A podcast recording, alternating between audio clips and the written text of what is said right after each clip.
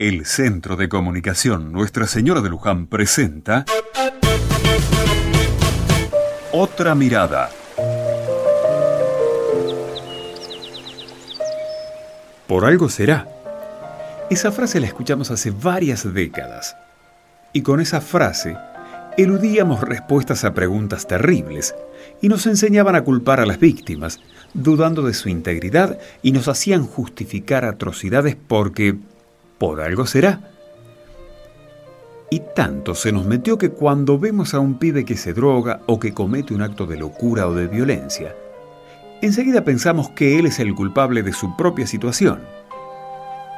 Por lo tanto, si alguien lo frena de un golpe, enseguida los justificamos porque sabemos que por algo será que recibe una tunda y que de alguna manera se merece lo que le pasa.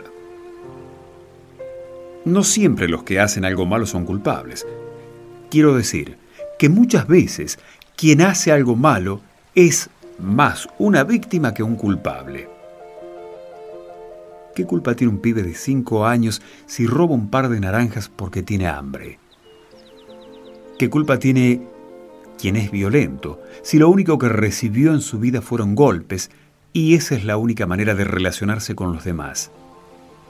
Tirarle a la víctima la responsabilidad es quitarnos también a nosotros esa responsabilidad. Si fuéramos una sociedad justa, digna, con oportunidades para todos por igual, no estaríamos inventando culpables ni responsabilizando a las víctimas. ¿Qué te parece?